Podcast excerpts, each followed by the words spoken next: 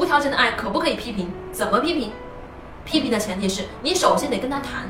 你说你知道吗？因为爸爸妈妈永远是爱你的，所以我要告诉你为什么要这样做。所以我要告诉你为什么你这样做是不可以的。因为爸爸妈妈是爱你的，所以爸爸妈妈有责任去纠正你的行为。你可以说的非常严肃，这个是没有任何问题的。因为我们要知道，家里面永远都是父母说了算，因为你是监护人，你要把监护人的这个概念呢跟孩子讲清楚。所以先要强调，因为我是爱你的，所以我要管你，我要约束你的行为。然后呢，在批评呢，在批评完了他以后，还要再说什么呢？尽管妈妈今天批评了你，但是妈妈永远都是爱你的。而且我会说呢，爸爸妈妈永远是爱你的，就是只有把这个道理充分的给他讲明白了，他才会觉得说，家长批评不是一件了不起的事儿。